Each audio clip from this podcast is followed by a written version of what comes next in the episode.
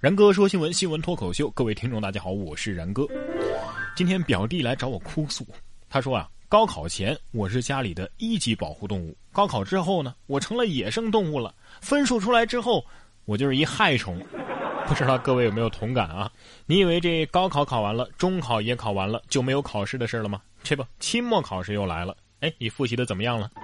每学期期末复习的时候，我都有一种感觉，什么呢？这别人复习啊是查漏补缺，我这是女娲补天呢。不是有这么一个说法吗？说这个学神复习是锦上添花，学霸复习是查漏补缺，学渣是精卫填海，学墨是女娲补天。呃，我怎么觉得我连这个女娲补天都不足以形容呢？我这应该叫开天辟地。因为人家复习叫复习，我我翻开书只能叫预习，智商捉急啊！哎，下面这位智商估计也欠费了，急需充值。说两个男子偷公交上的安全锤，呃，说要拿回去砸核桃。河南郑州九零六路公交车上，一个男子偷拿安全锤被车长发现，并且拦了下来。同日，二六九路公交车上也有一个男子偷拿，也被抓了现行。这俩人的动机啊，竟然都是为了哎把这锤子拿回家砸核桃。郑州公交每年都会被偷安全锤上千个，这安全锤可是保命锤呀！啊，吃货们，请手下留情好吗？不过我觉得这俩绝对不是正宗的吃货，这正宗吃货根本就不需要锤子就能吃核桃。不过就这智商，也的确是该吃点核桃补补了啊。其实下回你们应该去偷诺基亚，哎，砸核桃可能更顺手一些。像这种极品啊，就应该把他们关到这原始森林里，给它保护起来。我觉得啊，这不，马云就在美买地保护生态，自然保护买家会火吗？马云近期在美国购买了一百一十三平方公里的布兰登公园，据称啊，该公园的治理见证了纽约成功治理雾霾的过程。这马云买下之后呢，将委托专业基金会继续加以生态保护，将该公园作为标本案例，研究治理雾霾之道。你知道吗？在国外啊，这叫自然保护买家。我觉得这不叫什么自然保护买家，这就叫有钱任性。别人想这么任性，那首先得这么有钱，对吧？等然哥以后有了钱呢，算了，然哥肯定等不到。啊，不过然哥还好，虽然说没什么钱，总算是有个老婆，比那些天天被相亲的要强得多了。这不就有个小伙吗？每逢佳节被相亲啊，生气的离家出走，躲藏了四年时间。阿强高中毕业之后，每年都会被父母安排去相亲，最多一年啊有近十次，时间是集中在中秋节和春节前后。几年下来，这阿强已经是相亲了三十多次了。在二零一一年参加过一次相亲之后呢，这阿强终于是不堪忍受，远走他乡。四年来杳无音信啊，近日才被警方给找到，仍然是单身。你看，各位家长，高中你禁止他谈恋爱吧，这一毕业就就逼相亲。呃，不过这小伙子可能看似啊离家四年还是单身狗，说不定其实人家一直有男朋友呢。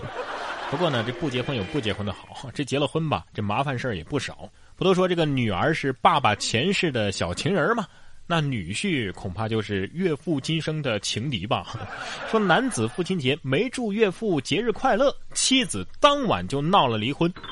父亲节这天啊，这个妻子质问丈夫为什么没有祝岳父大人节日快乐。这丈夫呢倒是没当回事儿，倒头就睡了。没想到妻子却较真起来，称你要是说不出合理的理由啊，就不让你睡觉。于是这夫妻俩就开始互掐，惊动了左邻右舍。这妻子当晚就提出了离婚。闻讯而来的岳父表示：“呃，我支持女儿。”说这一家子也是醉了啊。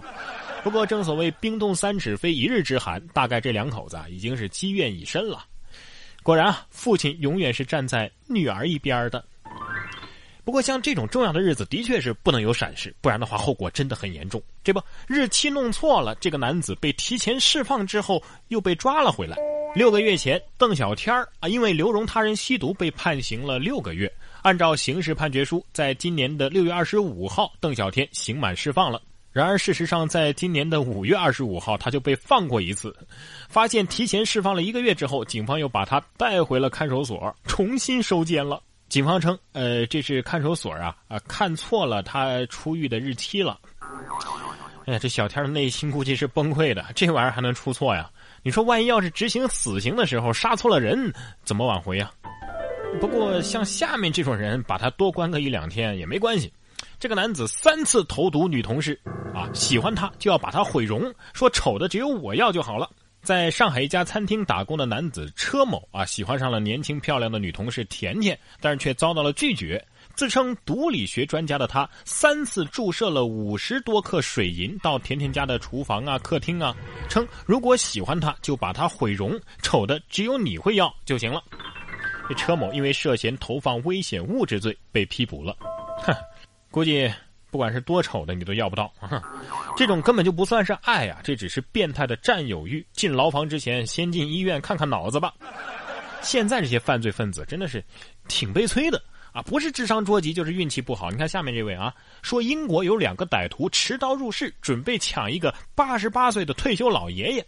万万没想到啊！那位老爷子是一个二战退伍老兵，看着指着自己明晃晃的刀，他瞬间就进入到了当年的二战战斗模式，只用了一招就解决了战斗。我就呵呵了，人家老爷子看过的那飞来飞去的子弹，比你们两个打的飞机都多吧？这让我想起了一个段子，说一个中国老人在海关翻找护照，这韩国女警尖酸的问：“哎呀，你你来过首尔啊？”老头点点头啊，我来过。这女警哎瞪了一眼。哎，你来过，你怎么不知道提前把这护照拿出来呀？老头说：“我上次来的时候没用护照。”这女警不屑的说：“不可能啊！你们中国人来我们韩国呀，都得要护照。你上次来是什么时候啊？”这老头平静的说：“啊，我我上次来是一九五一年，我开坦克来的。当时这个地方还不叫首尔，叫汉城。”说到韩国，最近美国智库研究说呀。二七五零年，地球上可能就没有韩国人了。美国布鲁金斯学会在一份报告当中表示，许多发达经济体都面临着人口结构问题，而韩国的问题是尤为突出的。如果生育率维持在目前的每名女性一点一九名孩子这样的比例之下，韩国目前五千零二十万的人口将在本世纪末降到两千万人，到二七五零年，世界上就没有韩国人了。二七五零年，这韩国人活不活得下去？我不知道，反正到时候我肯定已经不行了。哎呀，为什么我就看不到那一天呢？我真的还想再活七百年。对于即将毕业的大学生来说呀，或许他们也还想再在学校多待上几年。哎，这个简单，挂科重修呗。嗯嗯，肯定是有经验的。其实啊，你还可以请假。说这个最特别的假学假条，无限期准假，欢迎随时回来。即将离开校园了，今天黑龙江大学的毕业生们收到了校团委发出的一张特殊的请假条，上面写着：“亲爱的某某同学，根据你向学校提出的请假申请，同意你自二零一五年六月二十五日至任意日期请假，欢迎你随时回母校看看。”四份试卷，散了三年，一个夏天。一份假条，四年时光，永远的回忆。又想起了那句：“母校就是你可以随便说随便骂，但是别人说一句都不行。”这毕业啊，不是结束，毕业是一种成熟。好了，然哥说新闻，我是然哥。想要跟我取得交流的朋友，可以关注我的新浪微博“然哥说新闻”，或者关注微信公众平台“然哥脱口秀”都可以。